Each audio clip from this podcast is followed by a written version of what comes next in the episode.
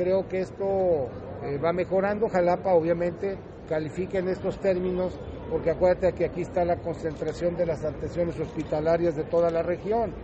Entonces, aunque se den los casos en otro lugar, vienen a redundar a una eh, cuenta en la zona de Jalapa y que están los hospitales, tanto del ISTE como del Seguro, como del SEM, lo que es ahora este, eh, la atención médica. Entonces, por eso se lleva ese parámetro. Con el consejo eh, que se instaló aquí, para la revisión del tratamiento de la pandemia con CESBER. Se nos van dando las indicaciones para tener la prudencia y la coordinación de los esfuerzos para las actividades.